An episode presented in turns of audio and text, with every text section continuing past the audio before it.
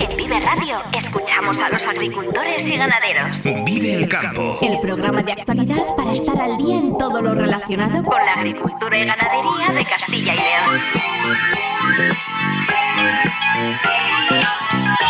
Vive el campo con Jaime Sánchez Cuellar.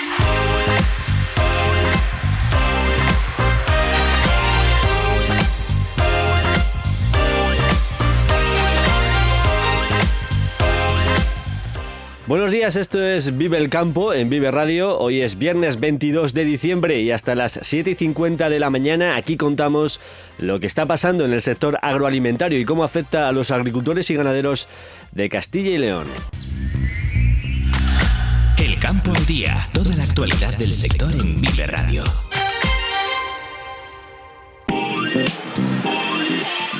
Balance del año de la Unión de Campesinos UCCL que ve al sector contra las cuerdas, en especial a la ganadería. Aseguran que hay que cambiar la PAC, mejorar los seguros agrarios y la ley de la cadena alimentaria.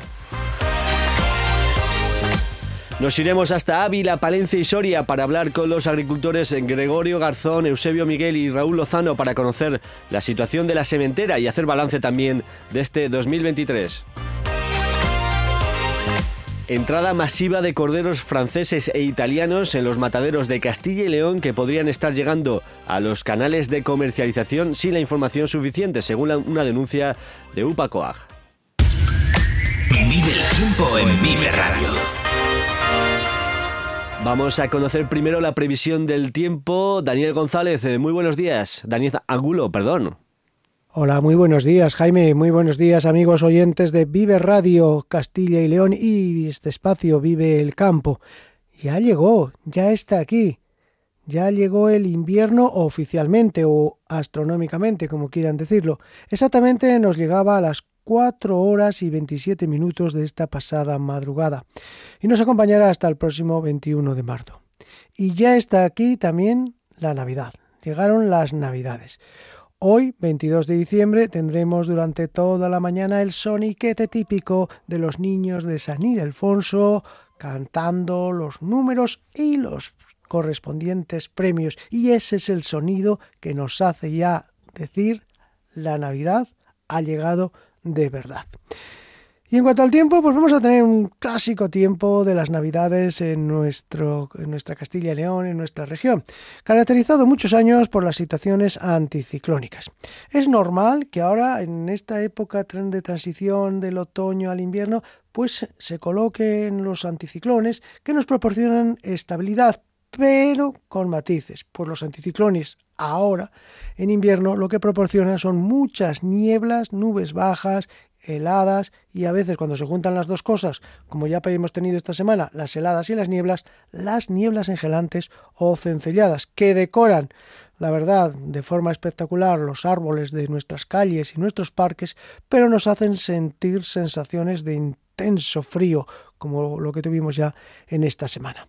Y que probablemente también tendremos el día de Navidad y los próximos días. De momento hoy no, Hoy tenemos, sigue entrando viento del norte, así que van a tener algunas lluvias en el norte de Burgos por la mañana, también lloverá algo por la montaña palentina, allí es donde van a estar los cielos más nubosos, pero bueno, mm, el ambiente va a ser agradable, puesto que hoy suben ligeramente las temperaturas en toda la región.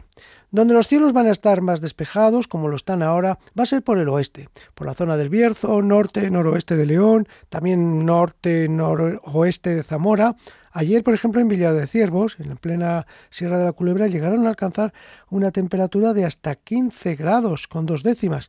Fue allí es que en la Sierra de la Culebra, cuando hace sol, los cielos están despejados y no soplamiento, la verdad que se está muy bien. Y las temperaturas máximas ayer se alcanzaron pues por el norte de León, noroeste, en Astorga, que marcó hasta 16,6, casi 17 grados ayer en Astorga. Por otra parte, Candeleda, en el sur de Ávila, que con vientos del norte ya sabemos que suele registrar también temperaturas las más altas de Castilla y León, y ayer tuvo 15 grados y medio. Y ayer también ya se presentaron algunas nieblas, eso condicionó un poquito las temperaturas. Lo mismo que hoy. Ahora mismo los cielos están despejados, favoreciendo las heladas, las escarchas en el norte, noroeste, como decía. Hay nieblas por el Valle del Duelo, Valle del Pisuerga, nieblas que sí que esperamos que vayan levantando según avance la mañana. Y hoy las temperaturas, eh, bueno, pues van a subir un poco, van a subir ligeramente con respecto a ayer, ya por, eh, vaya, aunque, bueno, dependiendo también de las zonas si levantan las nieblas o no. Esperamos que las más altas pues se dé en la provincia de Soria, donde pueden llegar hasta los 11 grados. En Ávila también pueden alcanzar 9 o 10 grados, en Burgos 9 grados. Aquí no habrá heladas porque ahora mismo tienen nubes y eso es lo que ha evitado las heladas. Sin embargo, sí que las temperaturas están rondando los 0 o bajo cero en el resto de capitales de provincia. En León se espera una mínima de menos 1 con una máxima de 8 grados. En Palencia hasta 3 grados bajo cero. Ojo, aquí las nieblas van a condicionar las temperaturas y por eso las máximas previstas por AEMED pues se van a quedar tan solo en 6 grados. En Salamanca pueden alcanzar los 9 grados, ahora mismo tienen algo de niebla e incluso alguna niebla engelante. En Segovia ahora hay alguna nube, pero bueno, luego irán levantando y habrá una máxima de 7-8 grados con mínima de 3 bajo cero. En Soria, como digo, será la máxima de toda la región, pueden llegar hasta 11-12 grados con una mínima de 2 bajo cero. En Valladolid puede haber nieblas que luego irán levantando, la máxima se va a quedar corta en 8-9 grados con mínima de 1 bajo cero. Zamora también 1 bajo cero con nieblas algo persistentes y por eso la máxima pues se va a quedar en 7 grados. Eso con respecto a, lo, a hoy. ¿Qué va a pasar ya de cara al fin de semana? Pues mañana sábado vamos a tener otra vez nieblas que irán levantando para dar paso a un día de cielos despejados. Mañana incluso en Burgos también los cielos ya se van a despejar por el norte. Será un día bastante soleado esta jornada de la víspera de Nochebuena. En el día de Nochebuena, atención porque volveremos a tener amanecer con muchas nieblas, sobre todo en el centro de la comunidad, Valle del Duero, Valle del Esqueva, norte de Segovia, norte de Ávila, podrían ser persistentes hasta bien entrada la mañana. En el resto, un día soleado. Y atención el día Navidad porque las nieblas se extenderán por más zonas, serán más persistentes e incluso engelantes, haciendo bajar las temperaturas. Y ya el martes parece que, bueno, tendremos ligeros cambios, porque la próxima semana sí que llegan frentes, llegarán lluvias y llegarán cambios. Y nada más. Solo me queda desearles que pasen muy buena Nochebuena, tengan una feliz Navidad y nos vemos, eso sí, o nos escuchamos, mejor dicho, después de Navidad.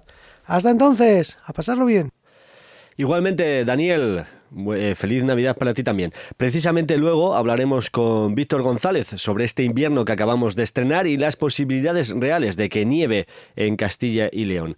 La Unión de Campesinos hizo balance ayer de este año, ve al sector contra las cuerdas, sobre todo a la ganadería como consecuencia de la enfermedad hemorrágica para la que exigen una vacuna. Los altos costes de producción, la caída en el precio de los productos, la sequía es el escenario en el que se mueve el sector pendiente el próximo año de elecciones europeas. Para 2024, las prioridades para UCCL son mejorar los seguros agrarios, la ley de la cadena alimentaria, quieren que se publiquen más estudios oficiales sobre los costes de producción y el cambio de la PAC. Jesús Manuel González Palacín, coordinador de UCCL.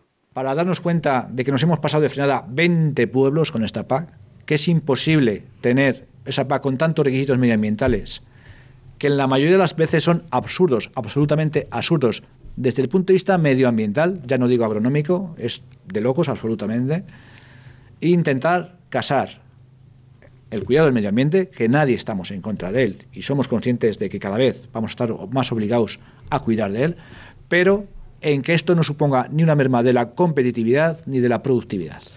La Unión de Campesinos quiere que se aproveche el proceso que establece el Ministerio y Bruselas para modificar la PAC para el año 2025, aunque insiste en que la propia Junta puede introducir excepciones en la orden que regula la PAC a principios de este año. Por ejemplo, para dar una solución a las 20.000 hectáreas de maíz de León que obligatoriamente deben rotar este año. El consejero de Agricultura, Gerardo Dueñas, eh, no lo ve tan fácil.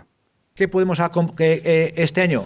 Por ejemplo, eh, en los páramos de León o en Salamanca, donde son zonas maiceras, que permitan que como cultivo principal sea una beza, que se entierra para verde y luego se siembra maíz como cultivo secundario y que sirva eso para rotación. Eso es un tema de calendarios de hasta dónde tiene que llegar el cultivo principal y dónde empieza el secundario. Eso no es fácil que lo podamos hacer como comunidad autónoma, al final es el FEGA y es el Ministerio y por eso pensamos que esa reunión es clave y además es una reunión formal en la que sí que se pueden aprobar cosas, no, no como lo que pasó el lunes.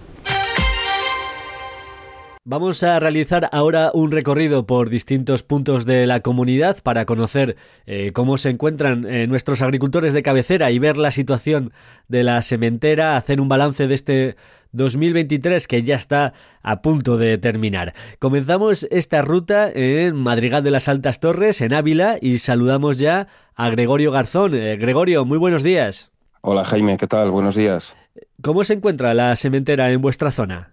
Bueno, pues si no recuerdo mal, hablamos a mediados del mes pasado y, como te comentaba en otra ocasión, eh, nos estábamos ahí inmersos totalmente en la siembra ya de, cebada. La de trigo se tuvo que dar por finalizada un poco antes de la cuenta por las lluvias de finales de octubre y primeros de noviembre y la de cebada realmente la hemos dado por terminada el 30 de noviembre, que volvió a llover en exceso y, desde entonces no nos ha dejado volver a, pisar las parcelas.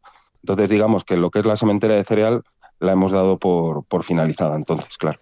Bueno, eh, con tareas eh, que se han podido hacer más o menos bien o muy condicionadas por la lluvia. Claro, efectivamente. Digamos que esta sementera ha sido compleja, así como la del año pasado, porque cada poquito nos llovía, entonces, claro, automáticamente interrumpe las labores de campo. Sí que es cierto que como el terreno estaba bastante seco, pues bueno, eh, conjugando las parcelas más flojitas con las más fuertes, pues hemos podido ir arando y sembrando realmente. Aunque lo ideal es siempre arar, dejarlo un poco gozar las vueltas y demás. Eh, llevamos tanto la campaña pasada como esta, pues un poco en un aquí te pillo, aquí te mato, es decir, todo seguido y, un poco a la carrera para... No es la situación más ideal, pero claro, es la que hay, entonces pues hay que adaptarse a, a cómo venga cada otoño, claro. Con poco tiempo para poder hacer eh, las labores. En cuanto a cultivos de regadío, eh, Gregorio, ¿vuelves a apostar por la remolacha para esta próxima campaña? En principio sí, lo único, tenemos el hándicap que ni siquiera hemos podido arrancar todavía la, que tenemos sembrada de, esta primavera. Ah, claro. Y ese, ese es el problema, que, que bueno, lo ideal sería tenerlo tenerlo ya sacado y entregado, pero nada, ha sido imposible, es que no, es que no se puede. Si nos dejara dentro de 8 o 10 días, por ahí, yo calculo que volveríamos a, intentarlo.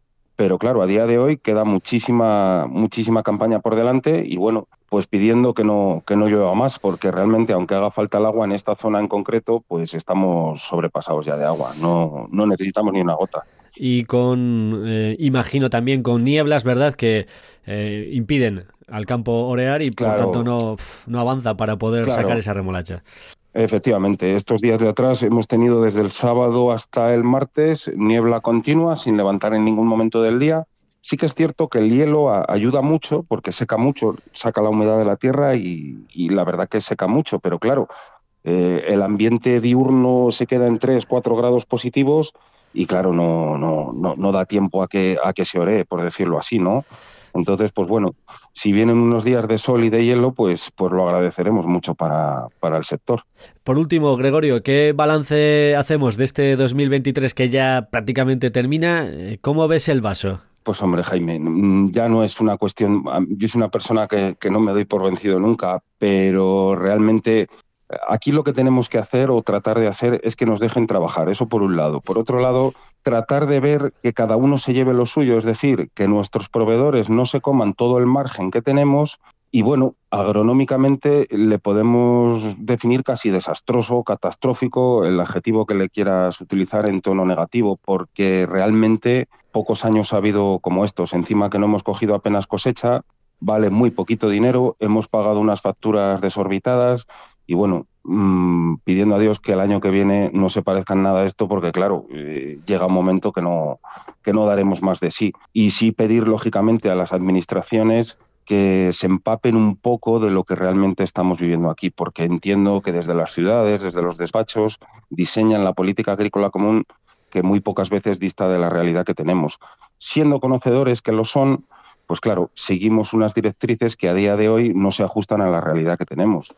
El próximo es un poco la esperanza, que cambien las tornas y realmente que se den cuenta de, los que realmente, esto que tanto se dice y tal, que ya es repetirnos un poco de la España vacía y tal, nosotros somos la España vacía, somos los que llenamos los pueblos, somos los que mantenemos vivo el medio rural, somos los principales actores de que el campo sea, pues, pues eso, un paisaje bonito, que se pueda salir a dar un paseo, que veamos los campos verdes, que seamos cuidadosos con el medio ambiente. Somos los primeros afectados de eso mal llamado cambio climático. Entonces, bueno, pues el año ha sido malísimo y confiamos en que el próximo no se parezca en nada porque, claro, no podemos vivir de otra manera. Hay que confiar, a ver si estas eh, lluvias de otoño significan que ha cambiado la tendencia y el próximo, el próximo 2024 es diferente. Gregorio Garzón, agricultor en Madrigal de las Altas Torres, muchas gracias. Eh, te deseo que pases unas felices fiestas con tu familia y un próspero 2024. Un saludo.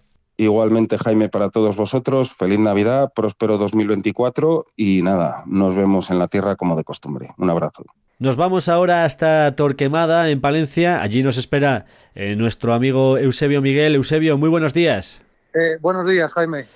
¿Cómo está el campo en vuestra zona? ¿Todo sembrado ya? Pues queda muy poquito, la verdad. Eh, puede, puede quedar entre un 5 y un 10% y no, no, no queda mucho. ¿Cómo se han podido hacer al final las labores? Bueno, por los, los, primeros días después de las intensas lluvias, pues un poco, eh, bueno, pues no ha quedado tan, tan bien como, como esperábamos y como casi siempre pasa, lo que pasa es que no tenemos la varita mágica para saber cuándo, cuándo se va a poner bueno el terreno y cuándo se va a poner malo, eh, bueno, pues siempre lo último es lo que mejor queda. Pero bueno, esto es así, ya sabemos que es así. Toca por estas fechas eh, hacer balance, hacer balance de lo que ha sido este 2023 y en tu caso, Eusebio, ¿cómo lo has visto este año?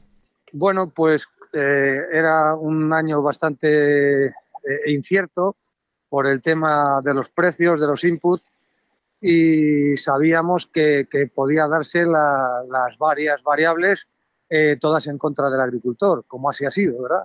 O sea, precios al principio altos de, de, los cereales, con empuje muy alto de los, de los inputs y a medida que se aproximaba la cosecha, pues eh, los precios de los cereales a la baja eh, y los inputs se mantenían y de hecho, bueno, pues también esta, esta, esta siembra ha sido de las más caras de la historia, ¿no? No ha sido tan cara como la, como la del 22-23, pero, pero ahí lo ronda.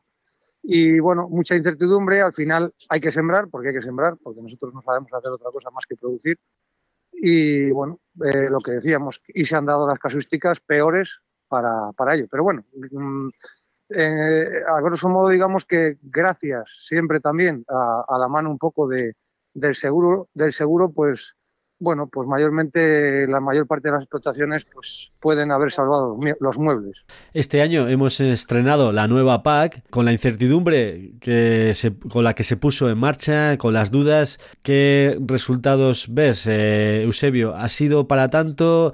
¿Ha cambiado tanto? ¿Ha sido difícil? Eh, ¿Cuál es tu visión respecto a la PAC? A lo mejor no es la, más común, a lo mejor de todas las visiones, porque como bien sabes, bueno, pues eh, digamos que llevamos muchos años inmersos en, el modelo que, ha querido fijar eh, Europa y, el Ministerio de, Agricultura a nivel nacional. Y bueno, para nosotros no, para nosotros no ha variado nada. Si quieres igual un poco la burocracia, eh, bueno, pues de cara a los porcentajes de si esto vale, si esto no vale, bueno, pues la gente pues un poco, hasta un poco agobiada desde el punto de vista de que puedo sembrar esto, puedo sembrar lo otro ahí es donde ha habido un poco más, eh, digamos, más confusión, ¿verdad? No había muchas cosas claras, había retoques, no había retoques, bueno, ha sido un poco lío, lioso por el comentario en general de los agricultores. Eh, a, nosotros en concreto pues no nos ha cambiado nada porque bueno, lo llevamos haciendo ya varios, varios años, muchos años, más de una década. Entonces, bueno, ha sido más tema burocrático y eso, cambiando, sin cambiar, eh, propuestas nuevas, cambiándolas a mitad de camino. un poco lioso para, para, todo el mundo, la verdad. Tu modelo es el de la agricultura de conservación, la siembra directa. Estás vinculado a la Asociación de Agricultura de Conservación, que estáis trabajando ya en una nueva jornada sobre digitalización y huella de carbono. ¿Cuándo va a ser y en qué va a consistir esta jornada, Eusebio?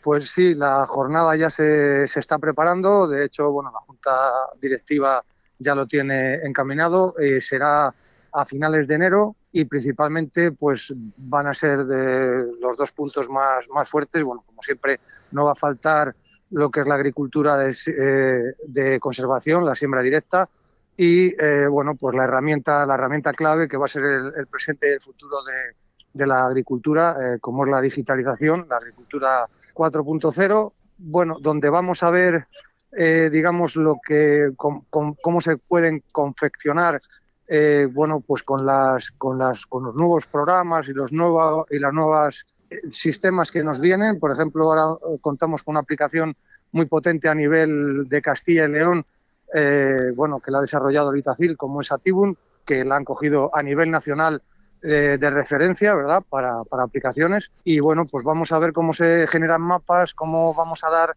eh, distintas dosis de distintas aplicaciones y luego, bueno, pues vamos a ver cómo se descargan los mapas de cosechadora, cómo se activan y cómo se desarrolla todo el proceso. Eh, lo vamos a poder ver porque vamos a disponer de, un simulador eh, para poder hacer todo eso en tiempo y forma y, y, todos los agricultores, todos los socios de ABAC lo vamos a poder ver en directo, ¿no? Cómo se hace todo ese desarrollo. Bueno, va a ser un, un bombazo. Eh, será en Valladolid la jornada. Cuando tengamos ya la fecha cerrada, pues lo comunicaremos aquí en el programa de Vive el Campo. Eusebio Miguel, de Torquemada, agricultor, muchísimas gracias por estar con nosotros. Te deseamos unas felices fiestas junto a tu familia y un próspero 2024. Eh, pues muchas gracias, Jaime. A ti lo mismo. Felicitaros a ti y a los oyentes. Felicitaros la feliz Navidad y próspero año. Finalizamos en Hinojosa del Campo, en Soria. Eh, Raúl Lozano, alcalde, muy buenos días. Muy buenos días, Jaime, ¿cómo estamos? Y feliz Navidad para todos los oyentes, ¿eh? Y para ti también.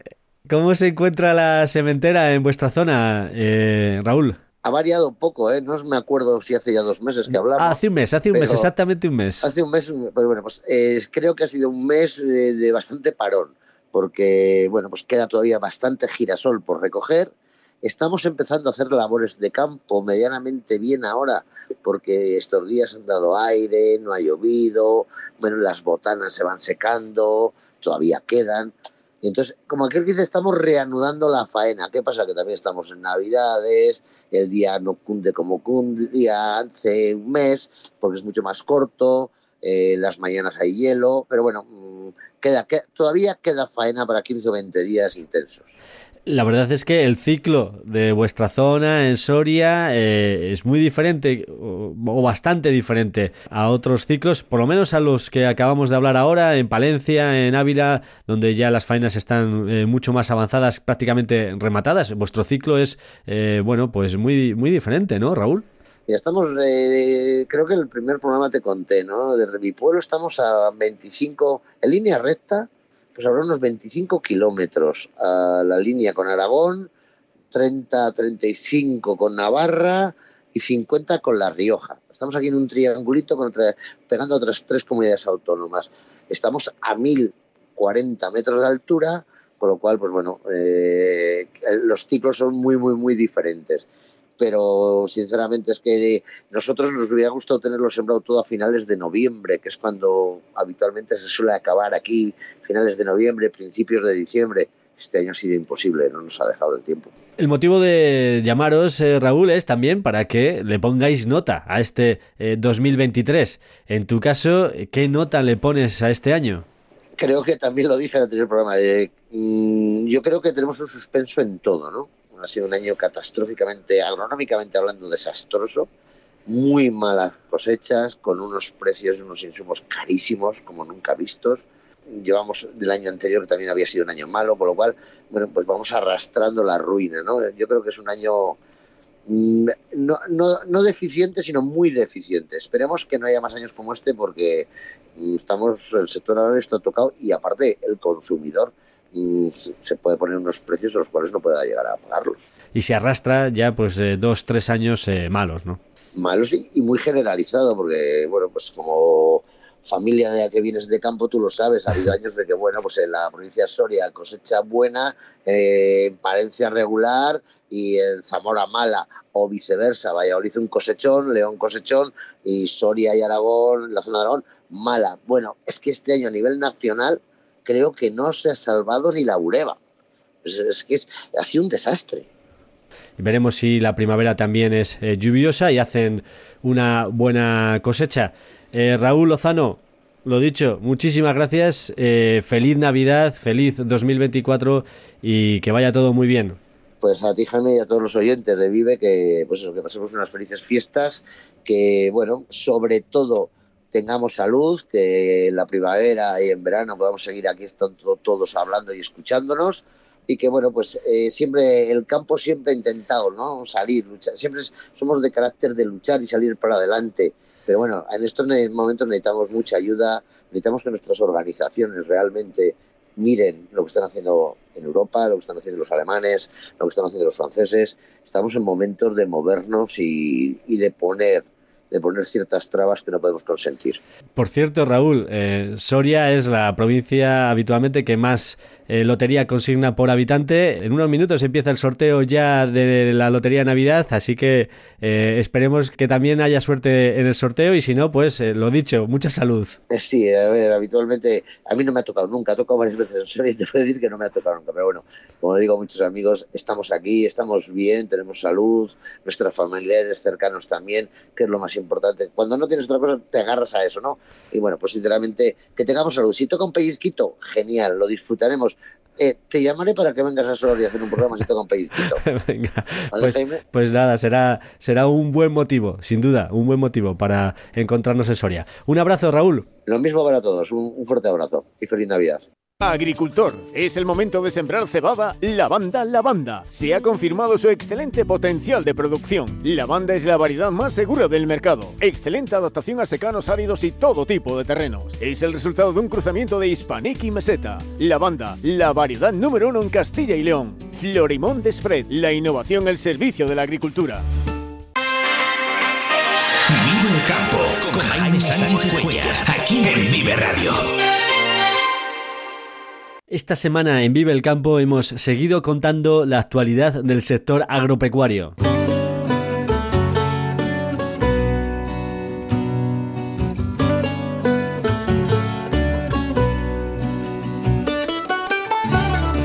Lo hemos hecho interesándonos por los cultivos de la patata y el puerro, por la ley de impacto ambiental y su incidencia en la modernización de los regadíos, por la posible plaga de topillos la próxima primavera y por el proyecto Secanos Vivos para mejorar la rentabilidad del cereal y el viñedo gracias a la biodiversidad.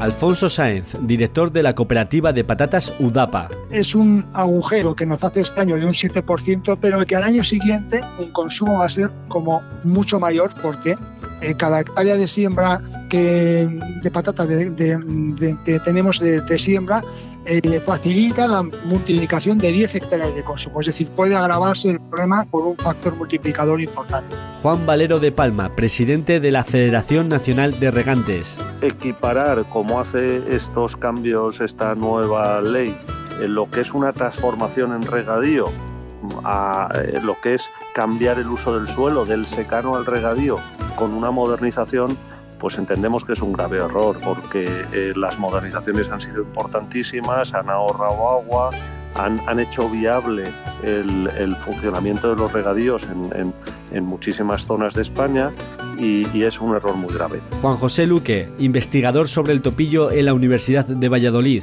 Si viene una primavera con bastante agua, que es lo que tiene pinta por esa regularidad también eh, climática que existe con, con, algunos fenómenos que ciclan cada cinco años y que hacen que haya inviernos suaves y húmedos seguidos de primaveras lluviosas, si esa primavera es realmente lluviosa, va a conseguir subir las poblaciones de animales bastante arriba y eso quiere decir que se van a reproducir mucho en primavera, ya están altos los números ahora mismo y van a llegar a una plaga en en el verano de 2024. Jesús Bermejo, agricultor de puerros en Chañe, Segovia. Primeros meses, julio, agosto y septiembre, bastante bien. El cultivo va muy bien, pero a partir de que acaba septiembre, a primeros de octubre, ya nos vienen los problemas del puerro que se nos pudre, se desintegra, desaparece. Eh, tenemos una plaga que se llama sila y otra araña roja que se encargan de, en el verano, estos veranos tan calurosos, pues se, se, reproducen mucho y se encargan de meterles virus a los puerros que, que no tiran para adelante, se desintegran en el campo. Beatriz Pontijas, técnico del proyecto Secanos Vivos.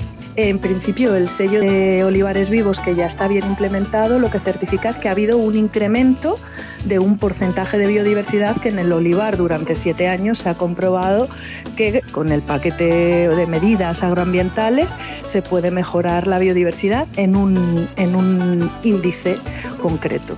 Nosotros ahora en secanos, en cereal y en viñedo estamos viendo qué índices, o sea, qué incrementos de biodiversidad eh, serían de alguna manera exigibles para poder certificar los, los productos como secanos vivos. Todas estas entrevistas las tienes en viveradio.es y en todas las plataformas de podcast.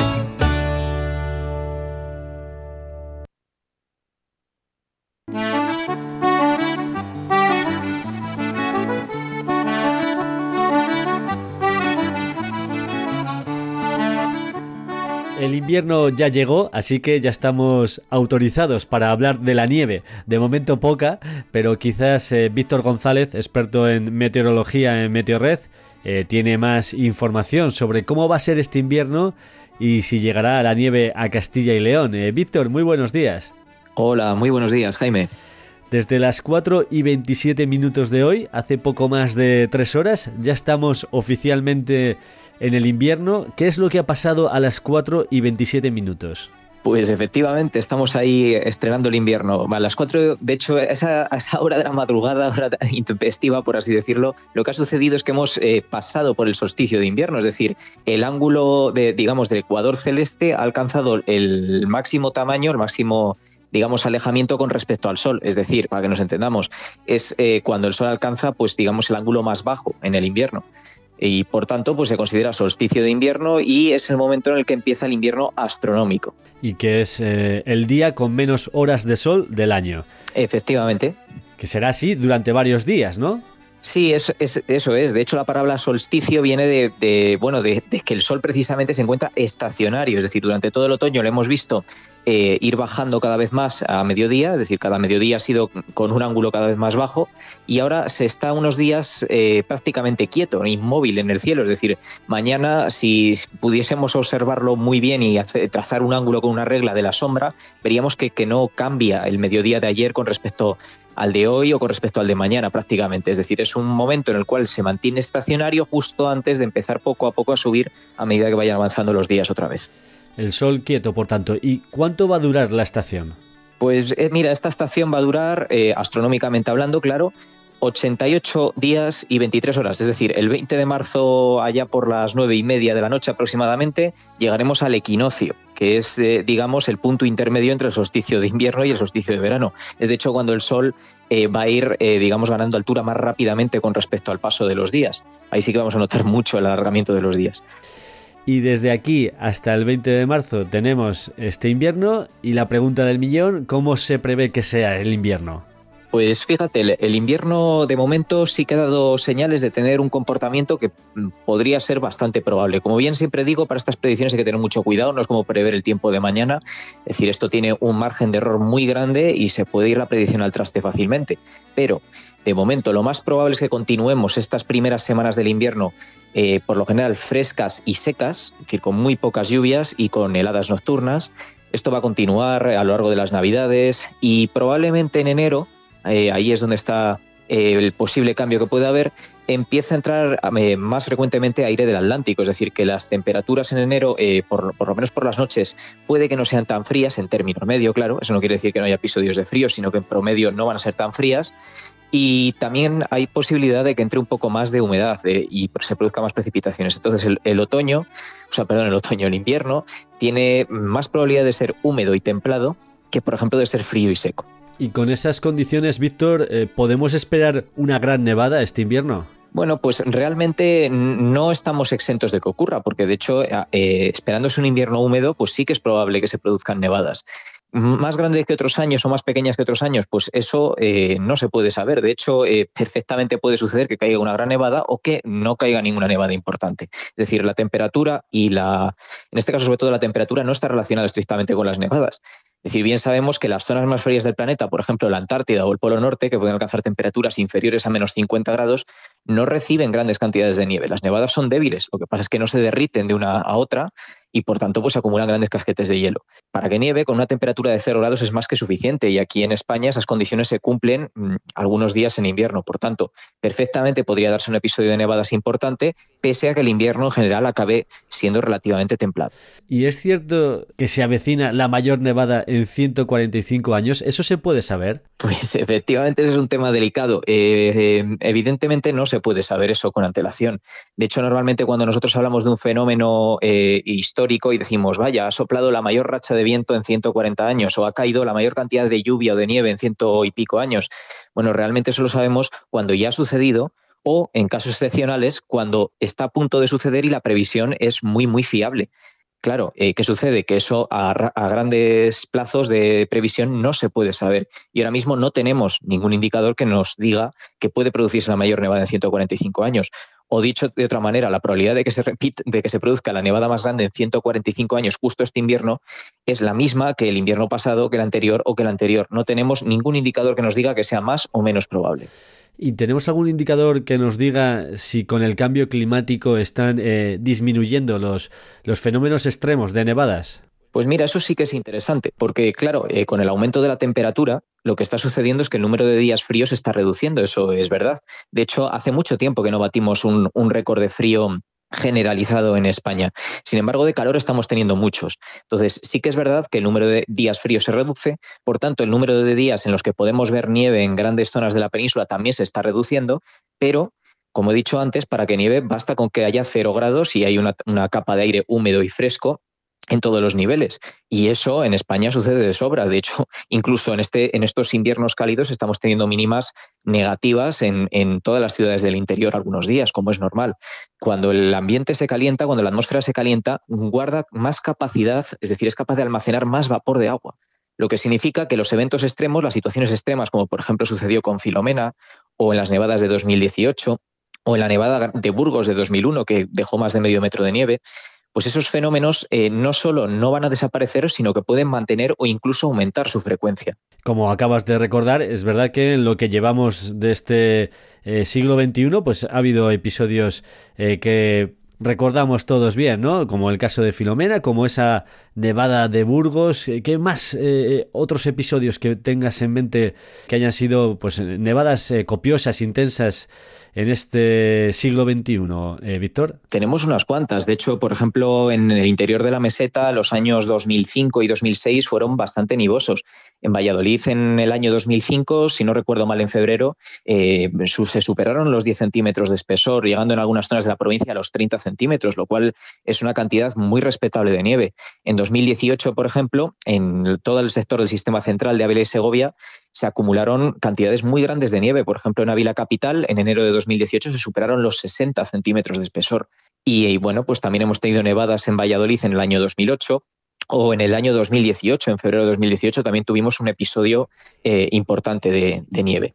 Pues veremos si este invierno también tenemos eh, nieve generalizada en las ciudades y en los pueblos de Castilla y León. Eso lo podremos ir comprobando, ¿no? El próximo, las próximas semanas y los próximos y los próximos meses. Víctor González, experto, experto en meteorología en Meteorred. Eh, muchísimas gracias por acompañarnos aquí en Vive el Campo. Solo nos queda desearte una feliz Navidad y un próspero 2024. Te esperamos después de Reyes para seguir mirando el lado científico del tiempo. Efectivamente, pues igualmente y nada, un placer. Nos vemos después entonces.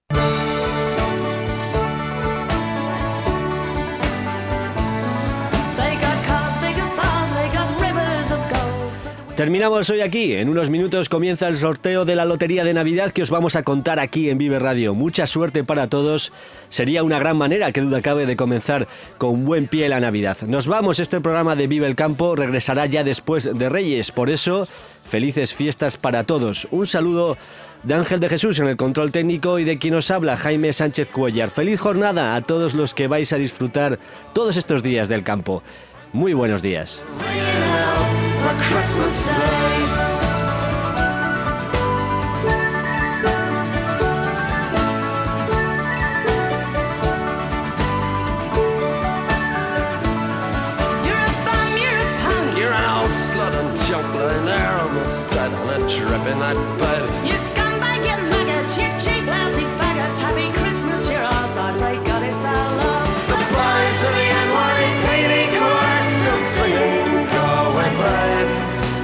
Agricultor, es el momento de sembrar cebada Lavanda Lavanda. Se ha confirmado su excelente potencial de producción. Lavanda es la variedad más segura del mercado. Excelente adaptación a secanos áridos y todo tipo de terrenos. Es el resultado de un cruzamiento de Hispanic y Meseta. Lavanda, la variedad número uno en Castilla y León. Florimón de Spread, la innovación el servicio de la agricultura.